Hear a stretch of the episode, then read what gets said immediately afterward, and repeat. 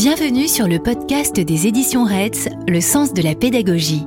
Un podcast pour les enseignants de maternelle et d'élémentaire, les formateurs, les passionnés de l'école et de la pédagogie.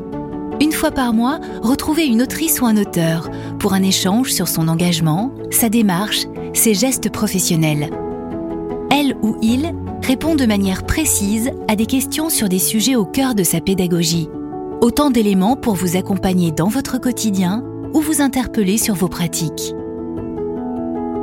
Nous vous souhaitons une bonne écoute. Je suis aujourd'hui avec André Tricot.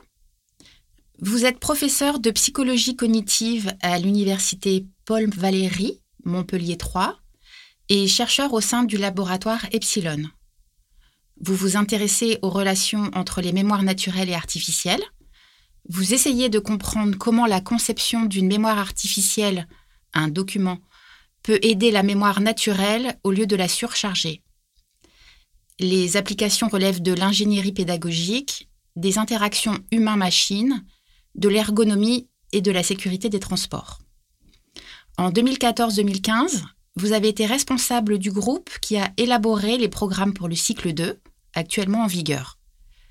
Vous êtes actuellement responsable scientifique à l'Agence nationale de recherche, notamment sur le thème cognition, comportement, langage. Vous dirigez également la collection Mythes et réalités aux éditions Retz et vous avez déjà publié au sein de celle-ci deux ouvrages Apprendre avec le numérique, coécrit avec Franck Amadieu, et L'innovation pédagogique. Nous sommes justement réunis aujourd'hui pour parler de l'innovation pédagogique.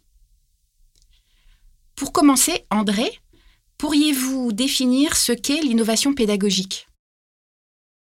Euh, Bonjour Anne, euh, oui avec euh, plaisir. L'innovation pédagogique est un concept extrêmement facile à définir de façon générale, abstraite. Hein, L'innovation pédagogique, c'est quand on adopte une nouvelle façon d'enseigner, quelque chose qu'on ne faisait pas avant.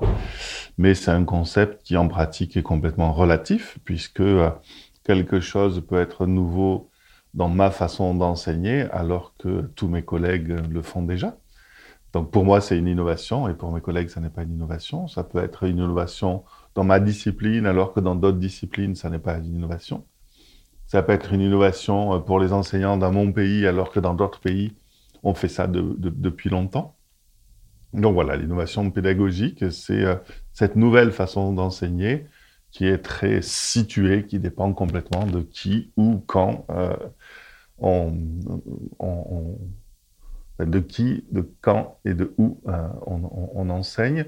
et peut-être pour rester un petit peu, on parle d'innovation pédagogique quand on parle surtout des tâches, hein, c'est-à-dire la façon dont les enseignants enseignent et la façon dont les enseignants donnent des tâches à réaliser euh, aux élèves. Euh, on, ne confond pas l'innovation pédagogique avec l'innovation technologique. Hein. Il peut très bien y avoir euh, des nouveaux outils qui sont utilisés, mais qui sont au service d'une façon d'enseigner qui est complètement ancienne. Et dans ce cas-là, on va plutôt parler d'innovation technologique. Et Très bien. Nous reviendrons effectivement sur l'innovation technologique peut-être euh, plus tard quand on parlera euh, du numérique. Euh, la liberté pédagogique de chaque enseignant ou enseignante peut donner la possibilité d'innover, mais dans quelles limites? Je vais peut-être répondre en deux temps. Premièrement, la liberté pédagogique est un principe fondamental. Hein. C'est une charte de l'UNESCO de 1966 qui a été signée euh, par euh, les pays démocratiques euh, ou les pays presque démocratiques. Et c'est un principe fondamental du fonctionnement dans une démocratie. Dans une démocratie, on a des programmes qui peuvent être nationaux, qui peuvent être locaux, euh, qui disent qu'est-ce qu'il faut enseigner, qu'est-ce que les élèves doivent savoir à la sortie de l'école, mais la façon d'enseigner euh, relève de la responsabilité de chaque enseignant euh, et de chaque enseignante. C'est vraiment un point qui, me semble important de, rappeler. Ensuite, bien entendu, euh, il y a des limites éthiques euh, à l'innovation pédagogique. On ne peut pas faire n'importe quoi. Par exemple, quelqu'un qui euh, penserait que euh, une innovation pédagogique serait de maltraiter les enfants, ben, il n'aurait pas le droit de, le faire. Donc, euh, il y a des limites éthiques, il y a des limites légales.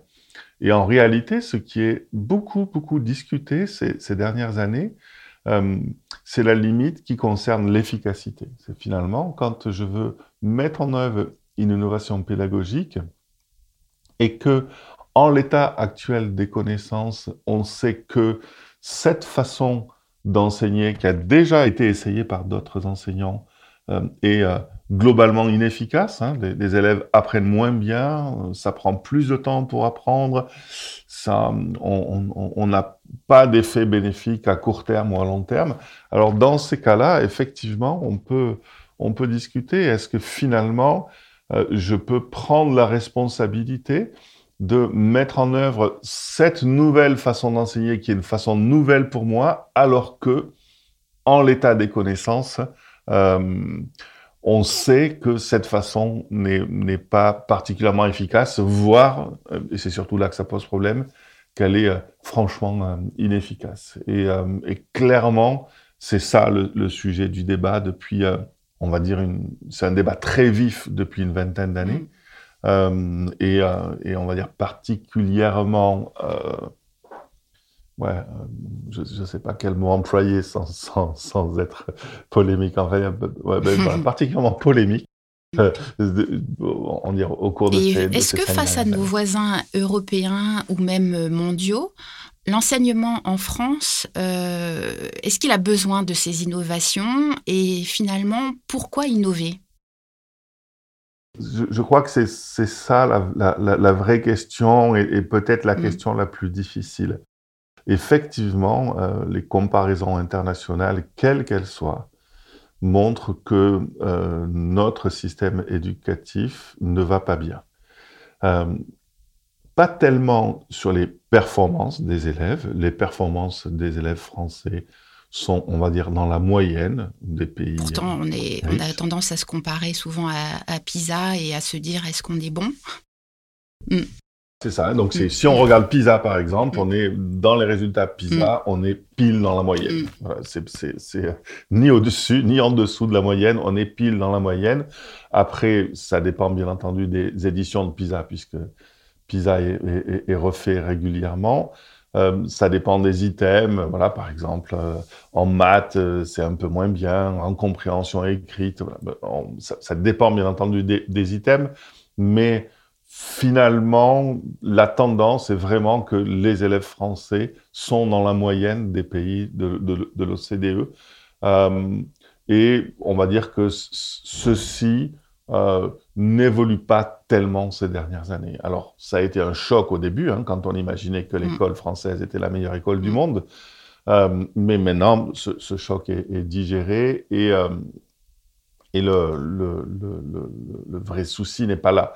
Le vrai souci, il n'est pas dans la moyenne, le, vrai souci, il est dans l'écart type, hein, c'est-à-dire dans la distribution des performances des élèves français. Mhm. En effet, autour de cette moyenne euh, des élèves français, qui est à la moyenne des pays de l'OCDE, euh, il y a en réalité, et ça c'est vraiment une particularité du système éducatif français, des élèves très très faibles et des élèves très très forts. Euh, autrement dit, les, euh, si on s'intéresse à ce qui ne va pas, euh, les, les, les, élèves en difficulté en France sont très en difficulté. PISA, c'est des élèves de 15 ans, hein, donc la, fin du collège en France. et tandis que les élèves très mm. bons sont, sont très très bons. Mm. Et, et la deuxième chose qui est très préoccupante, c'est que en France, l'effet de l'origine sociale, donc par exemple profession des parents, niveau socio-économique, euh, est très prédicteur des difficultés. Euh, et cet effet de l'origine sociale sur les performances scolaires a tendance à s'accroître avec l'âge des enfants. Hein. Autrement mm. dit, cet effet est marqué euh, au CP, mais il est plus marqué à l'entrée en sixième, il est encore plus marqué euh, au moment de PISA, hein, c'est-à-dire ce qui correspond chez nous à, la, classe de, troisième, et ensuite, bien entendu, avec l'arrivée au, lycée, cet effet est, encore multiplié. Et donc voilà, c'est ça les deux choses qui sont vraiment très préoccupantes, c'est que pour des raisons qu'il est en réalité assez difficile d'expliquer, l'école française euh, ne parvient pas à amoindrir l'effet de l'origine sociale, au contraire, et euh, l'écart entre les élèves les plus performants et les moins performants est un des plus grands au monde, encore une fois, hein, parmi mm. les pays riches. Les pays pauvres, c'est bien entendu un, phénomène encore plus, encore plus grave. Du coup, face à cette question, euh, enfin en tout cas face à ce problème à résoudre, effectivement, une des piste, une des injonctions, un des discours convenus, c'est de dire si les élèves français sont à ce point différents dans leur performance, c'est sans doute que les enseignants ne savent pas bien enseigner ou n'enseignent pas de la bonne manière ou enseignent avec des façons anciennes qui ne, correspondent plus à ce qu'il faut faire aujourd'hui. Et donc, il y a des discours sur l'innovation pédagogique euh, autour de ben, si on enseignait autrement, euh, si on enseignait mieux, si on enseignait de façon plus moderne, euh, ça, ça, serait, ça serait mieux. Et ce raisonnement pose un problème. Et le premier problème, c'est que il est assez difficile de savoir en réalité derrière le constat de, la grande différence de niveau chez les élèves français de cet effet d'origine sociale, il est extrêmement compliqué de, savoir pourquoi en France on a cet effet-là. Hmm. Euh, et comme on ne sait pas bien pourquoi, il y a en réalité surtout des discours euh, projectifs, hein, c'est-à-dire chacun a son opinion là-dessus. Et donc, il y a des explications de droite, il y a des explications de gauche, il y a des explications de responsables politiques, il y a des, explications de syndicats, il y a des explications de... tout le monde, bien entendu, en, l'absence d'un diagnostic clair, précis et partagé pour tous, va euh, proposer sa, propre lecture de cette, de cette différence. Et, euh, et en réalité, on ne le sait pas. Alors après, on peut regarder dans la littérature qui analyse les comparaisons internationales quels sont en général les facteurs qui expliquent euh, que certains pays réussissent à avoir des élèves en moyenne meilleurs qu'en France, ou euh, des pays qui réussissent à réduire la différence entre les, élèves les plus performants et les moins performants, au lieu de l'accentuer. Et là, les facteurs qui sont habituellement identifiés euh, sont des facteurs qui ont, en l'état de nos connaissances, peut-être pas un lien direct avec la pédagogie, peut-être pas un lien direct avec la, la, façon d'enseigner. Quand on fait des Est-ce qu'on peut avoir quelques éléments de comparaison, André, par exemple À quel pays pensez-vous? Là, c'est compliqué, mais mm. c'est une très très bonne question en réalité. Effectivement, mais on va peut-être commencer par là il y a des pays qui réussissent très très bien, manifestement pour des raisons très différentes. Donc si on prend des pays euh, comme Taïwan, Hong Kong, euh, euh, la Finlande, d'autres pays d'Europe du Nord, le, Canada, dans une l'Australie, dans une moindre mesure, on a des pays qui sont extrêmement différents, qui réussissent à la fois à avoir des une bonne moyenne, hein, donc des, des, élèves en moyenne performants, et une différence entre les plus performants et les moins performants qui est comparativement plus, plus faible. Et manifestement, ces systèmes scolaires, ce, j'aurais pu citer la Corée du Sud aussi, mm. manifestement, ces systèmes scolaires se, se, se, ressemblent très très peu. Quand on cherche des points communs entre les systèmes scolaires qui euh, sont performants, pour, pour dire ça rapidement, performants et équitables, euh, ben, on, a par exemple la reconnaissance sociale des enseignants. Euh, enseigner y est un métier prestigieux, reconnu dans la société, donc c'est-à-dire reconnu dans les discours médiatiques, dans les discours politiques et dans les, dans les discours de Madame Tout le Monde et de Monsieur, et de Monsieur Tout le Monde. une reconnaissance qui va souvent avec aussi des salaires, avec la durée des études pour être, pour être enseignant, une formation en, cinq ans. Et il y a, d'autres facteurs, hein. il n'y a pas que la, reconnaissance des enseignants, mais celui-là est un de ceux qui, qui, vient en, qui vient en premier. Et des chercheurs, notamment des chercheurs finlandais, ont fait l'hypothèse que peut-être, ça n'est qu'une hypothèse, hein, que peut-être c'est la, c'est quand euh, les, valeurs centrales dans la société sont alignées avec les valeurs centrales euh, dans l'école. Euh, par exemple, en Corée du Sud, une valeur centrale à l'école est le travail, mais une valeur centrale dans la société, c'est le travail. Et du coup, c'est beaucoup plus facile d'établir une solidarité entre les enseignants et les parents quand les valeurs sont partagées. Hmm. En Finlande, il y a une valeur centrale autour de la construction de la communauté, euh, qui est une valeur centrale à l'école et qui est une valeur centrale euh, dans la société. Alors, attention, ce que je viens de dire ne gomme absolument pas d'autres recherches, mais qui ne sont pas des comparaisons internationales. Hein. D'autres recherches qui montrent euh, le fameux effet maître. Mm. Euh, c'est-à-dire que, oui, bien entendu, l'enseignante ou l'enseignant dans sa classe a un effet sur la réussite des élèves. Il y a des enseignants qui font plus progresser leurs élèves que d'autres. Euh, donc, euh, bien entendu, ce qui est important, c'est les progrès. Hein. Ce n'est pas des, enseignants qui en donnent des élèves très bons et qui en font des, élèves très bons. Hein. Là, on n'est pas en train de parler de la façon d'enseigner dans des établissements de centre-ville élitistes. Hein. On, est en train de parler d'enseignants qui, euh, étant donné les élèves qu'ils ont dans leur classe, euh, vont les faire le plus progresser. Hein. Donc ce qui nous intéresse, c'est la différence entre le niveau initial des élèves, en septembre par exemple, et le, niveau en juin. Et donc il y a bien entendu un effet maître. L'effet maître est important.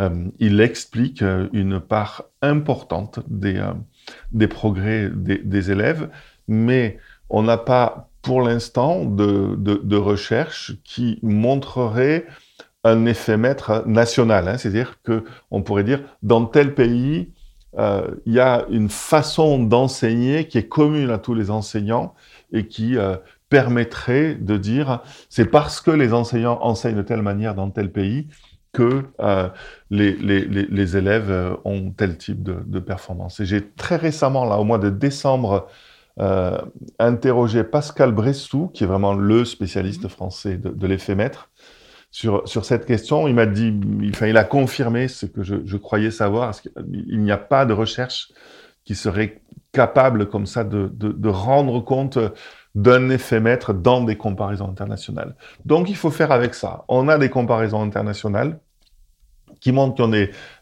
qui, montrent des facteurs qui sont à l'œuvre, mais ces facteurs n'ont manifestement pas de lien direct avec la façon d'enseigner. Et par ailleurs, il y a des recherches sur l'effet maître euh, qui montrent des, effets euh, qui sont des effets beaucoup plus euh, locaux et non pas des effets nationaux.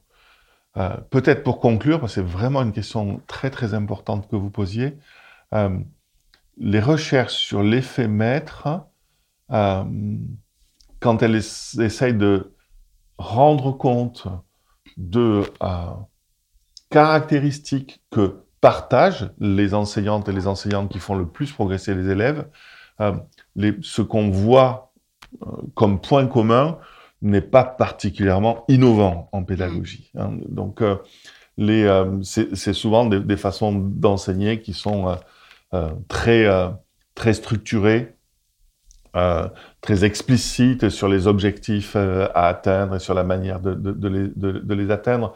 Donc, c'est pas du côté de l'effet maître qu'on peut aller rechercher des justifications de, l'innovation pédagogique, hein, une sorte de je sais pas, hein, il y a plein de domaines dans lesquels on pourrait dire, ah ben tiens, plein de professions dans lesquelles on a, ah tiens, à tel endroit il y a eu une innovation, cette innovation est euh, complètement euh, euh, euh, attestée par des recherches orientées de type éphémètre. Mm.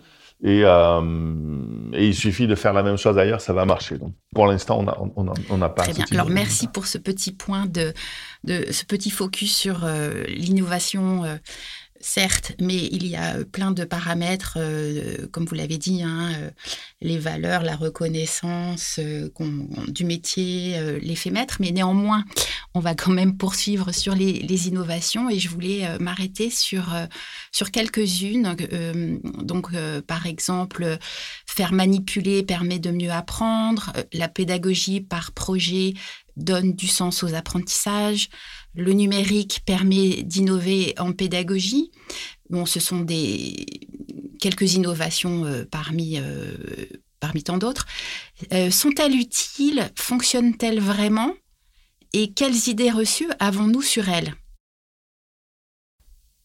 Alors effectivement, c'est quelque chose qui est assez impressionnant quand moi j'ai été formateur d'enseignants pendant 23 ans de ma vie, donc j'ai beaucoup écouté mes collègues formateurs d'enseignants, mes collègues inspecteurs, euh, mes collègues chercheurs dans le domaine, et bien entendu euh, euh, les étudiants qui se préparaient à devenir enseignants. J'ai beaucoup, beaucoup fait de formation continue aussi. Effectivement, on peut dire que l'idée selon laquelle il faut que les élèves manipulent, il faut que les élèves soient actifs, est quelque chose relève clairement du lieu commun. Hein. Tout le monde est d'accord avec. Et, euh, et, quand on examine cette idée d'un peu plus près, on voit d'abord que cette idée n'est pas nouvelle, ce qui est amusant puisqu'on nous dit euh, face à l'enseignement traditionnel, il faut innover, il faut faire manipuler les élèves. En fait, cette idée euh, était, était déjà là dans la Grèce antique, hmm. donc c'est pas c'est pas du tout une nouvelle. Et puis pendant toute, enfin, elle a eu un, un regain de popularité à la Renaissance. Euh, et puis, elle a illuminé le siècle des Lumières. Et puis, enfin, bon, on peut retracer l'histoire de cette idée. Elle est, elle est omniprésente euh, euh, depuis, depuis des siècles.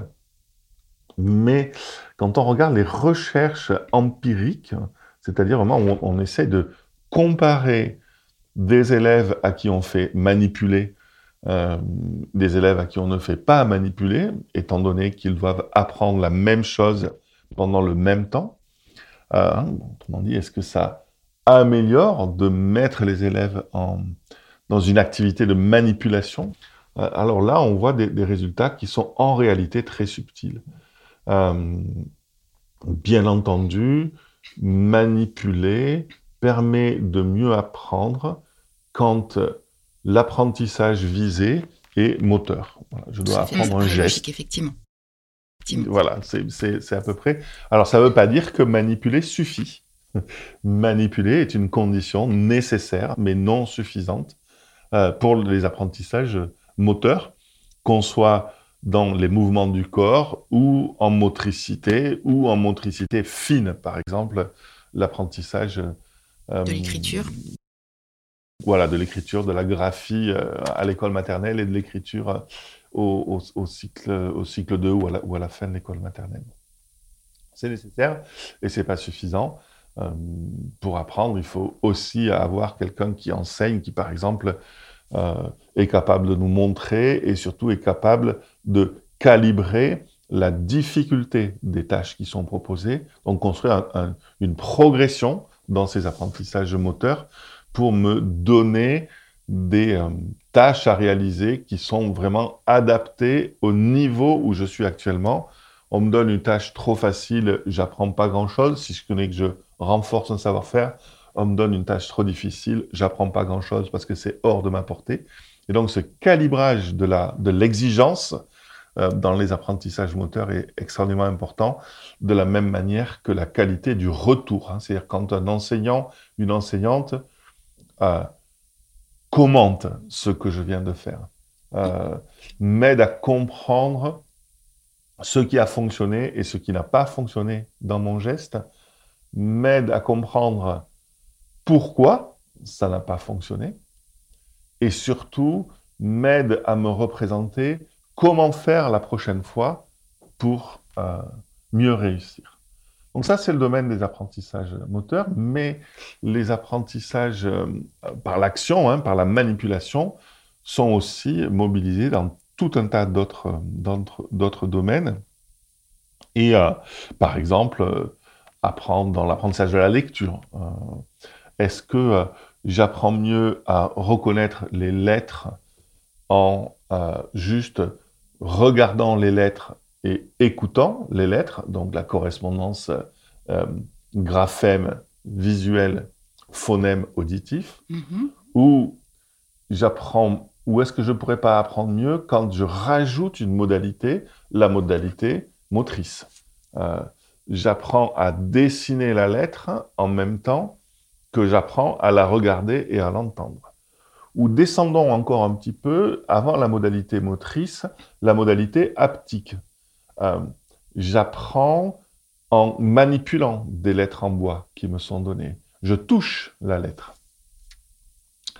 La lettre devient une réalité physique et manipulable. Ben, là-dessus, les, travaux de Florence Barra, par exemple, ont montré qu'effectivement, euh, cette modalité haptique donc quand même bien avant le graphisme. Hein. Là, là, on est, on est vraiment euh, en moyenne section maternelle, hein. on, est, on est chez les petits. Euh, cette modalité haptique améliore la reconnaissance des lettres. Donc là, c'est bien une, une, une, preuve que rajouter une modalité motrice, mais très simple, hein, c'est juste la, manipulation, peut améliorer un apprentissage qui n'est pas moteur, puisque reconnaître les lettres, savoir les nommer, euh, reconnaître le son qu'elles font, ça n'est pas un apprentissage moteur. Mais la même Florence Barra a fait des études dans lesquelles, au lieu de donner une lettre en bois que les élèves devaient manipuler, elle leur donnait une lettre euh, inscrite sur une planche en bois en creux ou en relief. Et cette fois-ci, les élèves devaient euh, parcourir le tracé de la lettre. Et là, tout d'un coup, l'effet positif disparaît, euh, ou disparaît presque, parce que en réalité, manipuler une lettre en bois, on ne peut pas faire d'erreur. Euh, il n'y a pas d'erreur sur une appréhension d'un objet en 3D. En revanche, suivre un tracé, on peut faire des erreurs. Suivre un tracé peut être trop exigeant hmm. pour des élèves très jeunes. Et dans ce cas-là, eh ben, cette tâche motrice, suivre un tracé, qui a été rajoutée, au lieu de ne, produit pas l'effet bénéfique qu'on a avec cette modalité de, pure euh, manipulation. Et j'aime beaucoup les travaux de Florence Barra parce qu'elle montre à la fois que la modalité haptique ou modalité motrice peut avoir un effet positif sur des apprentissages non moteurs, des apprentissages symboliques, mais que cet effet bénéfique dépend complètement de l'exigence de la tâche et de la pertinence de la tâche. Si je donne une tâche trop exigeante, ou pas assez pertinente pour l'apprentissage visé, je, ne, je n'aurai plus cet, euh, cet effet bénéfique. Et enfin, pour finir sur la, la, réponse, beaucoup de travaux sur faire manipuler les apprentissages actifs euh, reposent sur un, malentendu. ouais, un malentendu de, de, de, comment dire Dans beaucoup d'apprentissages scolaires, ce qui compte, c'est d'être actif cognitivement, pas physiquement. Mm. Dans une tâche de compréhension de texte, ce qui est important, c'est de se poser des questions, c'est de réfléchir au sens du texte, c'est de réfléchir à ce que le texte euh, produit chez moi, c'est d'essayer de faire des liens entre différentes parties du texte.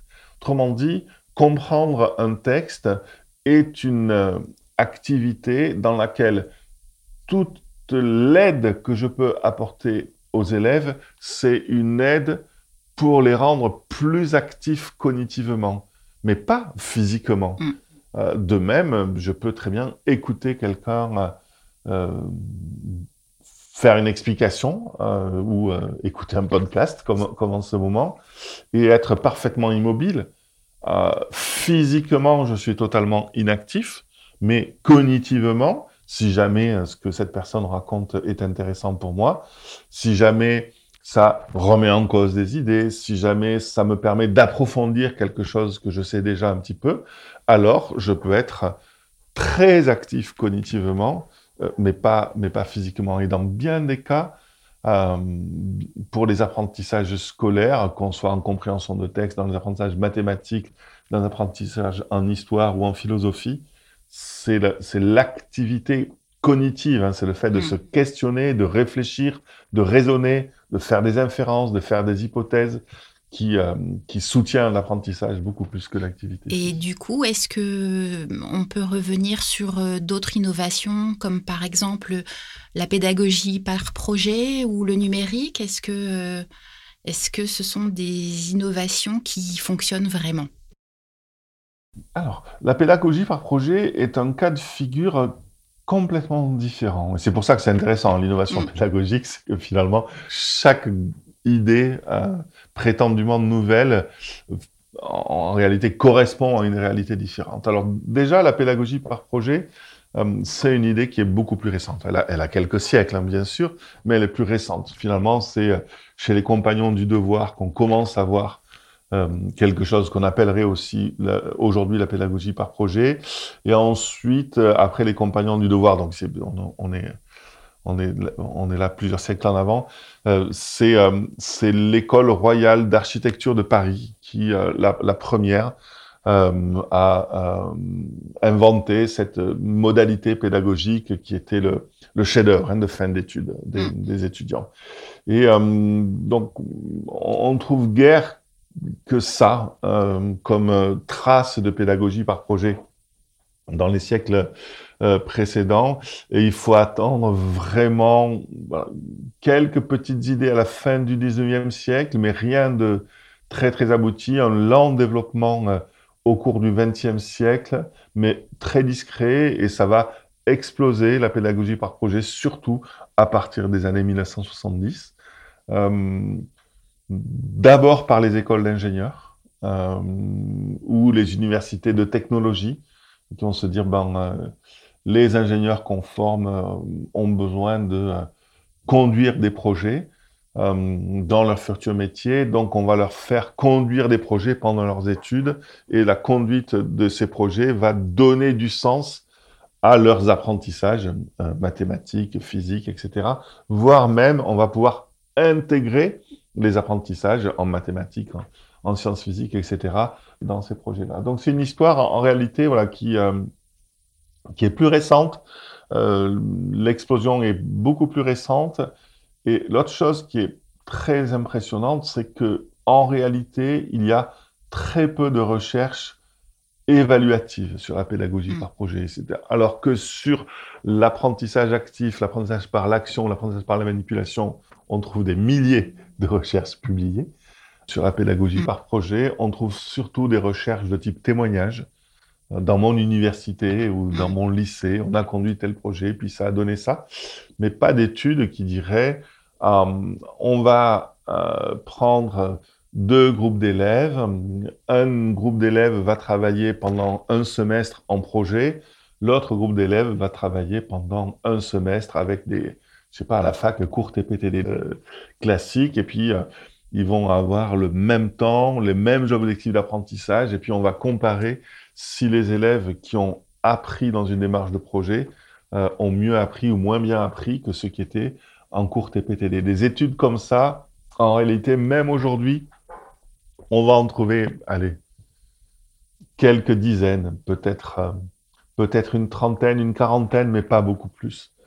Euh, après, c'est vrai que les quelques petits résultats qu'on a dans le domaine, donc il, faut imaginer, hein, là on est à quelques dizaines, alors que de l'autre côté, on était à plusieurs milliers. Hein, donc mm. c'est très, c'est très bizarre hein, d'ailleurs de comprendre pourquoi, pourquoi, pourquoi les chercheurs se sont si peu intéressés à, à l'évaluation de, de, de la pédagogie. Est-ce que ça serait parce que les enseignants, ils sont peut-être plus habitués et du coup on s'est moins questionné à ce sujet? Ouais, ouais, et euh, très certainement. Et, euh, et, et, effectivement, j'ai, j'ai, euh, moi, je suis moi, moi-même personnellement très impliqué dans la pédagogie par projet. Et c'est vrai qu'on est, on, on devient vite des militants en fait hein, de la pédagogie par projet. Une fois qu'on y a qu'on y a goûté, c'est difficile de, de après dire bon, on va poser un regard objectif, on va faire l'hypothèse que c'est pas forcément plus efficace que le reste. Et puis peut-être c'est difficile aussi de comparer euh, toutes choses égales par ailleurs, euh, mm. parce que ça, on fait varier plein de choses. Mais peut-être une, une, un exemple très simple d'une une thèse qui avait été soutenue en Australie en 1999 et qui a été une, des, premiers, des premières études que j'ai trouvé très, très jolie là-dessus. Euh, très simplement, on est dans l'équivalent d'un IUT en Australie, donc les, les étudiants commencent leur, leurs études. On est dans une filière euh, technique, donc les étudiants apprennent euh, l'informatique et en particulier le, cours qui a fait l'objet de cette thèse, c'était un cours sur les bases de données. Et donc les étudiants devaient apprendre euh, des langages de base de données, la construction de base de données, etc. Et euh, ils ont fait pédagogie par projet contre cours TPTD en première année d'IUT et en deuxième année d'IUT. Et on obtient un résultat qui est très joli, je trouve, c'est qu'en première année, c'est la condition cours TPTD qui donne les meilleurs résultats, bien entendu, à tous les étudiants ayant le même examen de fin d'année c'est la, la, condition courte et PTD qui donne les meilleurs résultats en première année et c'est la condition pédagogie par projet qui donne les meilleurs résultats en deuxième année. Euh, J'adore ce résultat, d'abord parce qu'il est cohérent avec une idée peut-être assez fondamentale en pédagogie, c'est que c'est difficile d'avoir une pédagogie qui est exigeante quand en plus le contenu est exigeant, nouveau c'est difficile pour un élève de à la fois réfléchir beaucoup plus, parce qu'en pédagogie par projet, on réfléchit beaucoup plus, on fait beaucoup plus d'efforts, on est beaucoup moins guidé, on, est, on tâtonne beaucoup plus. Mm. C'est difficile de faire ça alors qu'on ne maîtrise pas le contenu. Voilà, les bases de données, j'en ai pas fait au lycée, j'arrive à la fac, j'ai pas la moindre idée ce que c'est, les langages, je les connais pas. C'est difficile de, de, de, de m'investir dans une pédagogie tellement exigeante alors que je, je n'ai pas de, je n'ai pas de connaissances dans le domaine.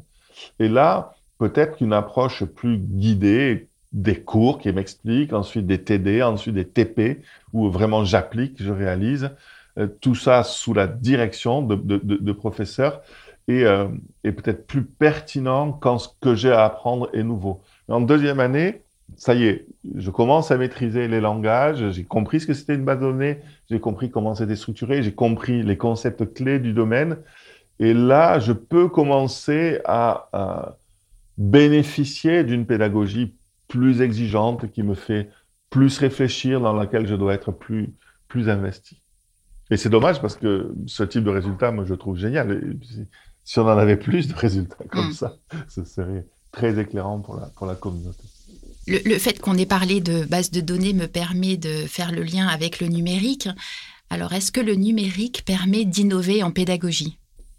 Alors, ça dépend. Euh, la, la, la, période de, de, de confinement euh, mm. qu'on vient de qu'on vient de vivre euh, nous, nous a permis vraiment de constater que, euh, notamment le tout début du confinement, hein, en mars 2020, les, premières semaines de, de confinement jusqu'à jusqu'à la mi-avril, euh, beaucoup d'enseignants ont été tentés d'utiliser un outil, donc la visioconférence, pour mettre en œuvre essentiellement du cours magistral. Le, et, euh, et, donc, on peut très bien utiliser un, un, outil nouveau pour mettre en œuvre une pédagogie qui est, qui est absolument pas nouvelle. Hein. Donc, ce, ce, sont vraiment deux dimensions qui sont euh, orthogonale, euh, mais bien entendu, dans certains domaines, le numérique permet de grandes innovations. Un exemple que je trouve le plus fascinant, c'est sans doute en éducation physique et sportive, mmh. où aujourd'hui, avec un simple téléphone portable ou une tablette, mieux, on peut filmer un élève euh, pendant qu'il fait sa course d'élan, et ensuite, sur un saut en hauteur ou en saut en longueur d'ailleurs, et, euh, ensuite euh, lui montrer sa course d'élan et lui, et lui permettre d'analyser euh, peut-être seconde par seconde, voire image par image. Bref, on est capable aujourd'hui avec des élèves, euh, grâce à des outils très simples, de faire en pédagogie ce qu'avant on faisait avec les sportifs de haut niveau. Mm. Quand on y réfléchit, c'est extraordinaire ce qui est en train de se passer en éducation physique et sportive. Euh, c'est une innovation euh, absolument inimaginable pour euh, des gens qui ont mon âge et qui ont été élèves dans un, un, univers où la où l'éducation physique et sportive était absolument dépourvue de, de, de ces technologies. Euh, je sais pas, on peut penser l'enseignement des sciences aussi. Il y, a, des possibilités avec des logiciels de simulation. En c'est un truc pareil qui est inimaginable. Des phénomènes très abstraits, je sais pas, comme la propagation d'une onde Aujourd'hui, et pas aujourd'hui, depuis 20 ans, avec un logiciel de simulation, les élèves peuvent visualiser la propagation d'une onde et modifier les paramètres, c'est-à-dire les, les, variables qui ont un effet sur cette propagation. Et, euh, en gros, tous les termes de l'équation, euh, ils peuvent voir les effets. Je, manipule ça et je, vois que la période s'accélère. Euh, et ça, c'est un autre domaine où il y a, une, une, innovation dans notre capacité à représenter des contenus abstraits, mm. complexes, qui est absolument extraordinaire. Oui, c'est là, comme on le disait tout à l'heure, que euh, l'innovation pédagogique est quand même liée avec l'innovation technologique. Tout à fait. Mm. Un autre domaine que je trouve absolument fascinant, euh, c'est en, en, rédaction, hein, en production écrite. Aujourd'hui, avec les logiciels de traitement de texte collaboratif mm. en ligne, on est capable de mettre les élèves en demi-classe. Enfin, c'est inimaginable. Vous imaginez 12, 13, 14 élèves qui rédigent un texte en même temps. Euh, la rédaction collaborative de texte, jusqu'alors, c'était limité à trois ou quatre élèves. Dès qu'on dépassait trois ou quatre élèves, ça devenait la, la, la foire et c'était absolument impossible. Aujourd'hui, avec les outils euh, que je viens d'évoquer, on peut, et, vous imaginez 12, 13, 14 élèves qui rédigent en même temps, chacun apportant quelque chose de différent au texte, on peut faire correspondre chaque élève avec une couleur d'encre différente, de, sorte que chaque élève contribue, mais voit aussi quels autres élèves contribuent en ce moment et en quoi ils contribuent, on peut imaginer que certains élèves, c'est pas on peut imaginer, il a été observé que certains élèves vont plus contribuer à la fin sur l'orthographe parce qu'ils sont bons dans ce domaine. D'autres vont contribuer plutôt au début, au moment où on recherche des idées. D'autres vont plutôt contribuer au moment où on va organiser le texte, au moment où on va faire les phrases. Chacun avec ses, ses envies euh, ses, ses, points forts et ses points faibles va contribuer à cette construction collective. Voilà, ça c'était inimaginable et, euh, et aujourd'hui c'est possible grâce à ces outils. André, on va conclure avec une dernière question. Le temps passe très vite. Euh, quel conseil pourriez-vous donner à un enseignant ou une enseignante qui voudrait innover dans sa pratique? Alors, je, je, je, je, dirais oui, oui, oui, oui, oui, il faut absolument innover. Je crois qu'on on fait un, métier quand on est enseignant qui est euh, assez euh, contraint par peut-être euh, les souvenirs qu'on avait quand on était élève, la façon dont on a été formé, la façon dont on a fait face aux difficultés d'enseigner quand on est enseignant débutant. Et je crois que tout ça, on, on, doit vraiment être capable de prendre du recul et, et ne rien s'interdire à partir du moment où on, on, on réfléchit à ce qu'on veut faire et, et, pourquoi on veut le faire. Je crois que vraiment on peut innover sur euh, les choses fondamentales de l'enseignement, c'est-à-dire l'organisation spatiale de, de l'apprentissage, l'organisation spatiale de la classe, la complémentarité entre ce qu'on apprend en classe et ce qu'on apprend à la maison. On peut innover dans l'organisation temporelle des, apprentissages. Il n'y a aucune raison que les choses suivent toujours le même ordre. Euh, on peut innover dans les tâches qu'on propose aux élèves. il n'y a pas de raison que ce soit toujours la même tâche d'étude de texte que je propose à, mes élèves. Et, et, on peut innover dans la façon d'évaluer, dans les supports, dans les... autrement dit, les, les, facteurs euh, sur lesquels on peut agir quand on veut innover euh, sont nombreux et peuvent être les plus, les plus fondamentaux. Et je crois que c'est euh, une des grandes leçons de ce, cette, ce qui a été un effet de mode au début et puis en réalité assez, assez intéressant qu'on appelle la classe inversée. Mm-hmm. La classe inversée, c'est une petite idée toute simple hein, et qui est sans doute pas très innovante ben voilà, on va, on va changer la distribution hein, entre le travail fait à la maison et le travail euh, fait en classe, et on va changer l'ordre aussi, le, ce qu'on fait avant et ce qu'on fait après. Et euh, cette petite idée simple, euh, en réalité, elle a eu un, un très gros impact. Euh, elle a été adoptée par de très nombreux enseignants, et depuis depuis deux trois ans, enfin, euh, les recherches dans le domaine montrent que euh, c'est une idée efficace euh, qui améliore les apprentissages des élèves, qui améliore absolument pas la motivation des élèves. Ah oui. C'est pas pour être plaisant avec les élèves, pas du tout. On aurait pu penser que ça allait améliorer leur motivation ou leur intérêt, mais c'est pas ça. On a bien un effet positif sur les apprentissages, euh, qui dépend des disciplines, etc. Mais on a bien un effet positif. Euh, c'est pas un effet mirobolant, euh, et c'est un effet qui est totalement indépendant de la de la motivation. Et je me dis finalement cette petite idée de, classe inversée c'est une idée qui, qui invite les enseignants à, en gros, à ne pas hésiter à aller du côté des fondamentaux, l'organisation du temps, l'organisation de l'espace et l'organisation des tâches d'apprentissage. Et je crois que c'est ça qui est, euh, qui est, qui est vraiment, vraiment chouette dans ce métier, c'est que euh, autour des fondamentaux de l'enseignement, on a une infinité de variations possibles et, euh, et, et c'est vraiment très très ouvert. Donc tout ça pour dire que j'ai l'impression que en matière d'innovation pédagogique, on est euh, on est euh, on est à la préhistoire. Quoi.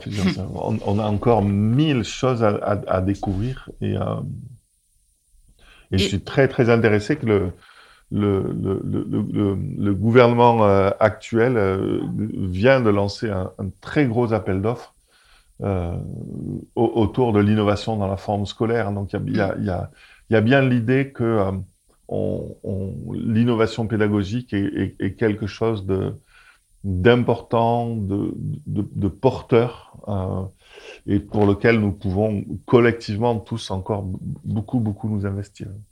Et le contexte sanitaire a peut-être été propice aussi à cette innovation pédagogique? Oui, oui, oui, ça c'est sûr que c'est... Euh, il y a des médecins qui disaient, ça n'a rien à voir avec la pédagogie, mais qui disaient, cette période de confinement a quand même été une expérimentation en direct. Et, et en plus, ce, que j'évoquais tout à l'heure, ce double mouvement qui est, dans un premier temps, face à la, au choc, hein, puisque on n'a pas été préparé, c'est arrivé du jour au lendemain. Euh, et en plus, le premier confinement était très, très dur. Mm. Euh, ben on, on s'adapte en essayant de transposer ce qu'on faisait en classe en euh, enseignement à distance. Et puis on se rend compte que ça marche pas et petit à petit on se met à, à innover et à, en tâtonnant et en essayant de, de trouver des nouvelles des nouvelles formes.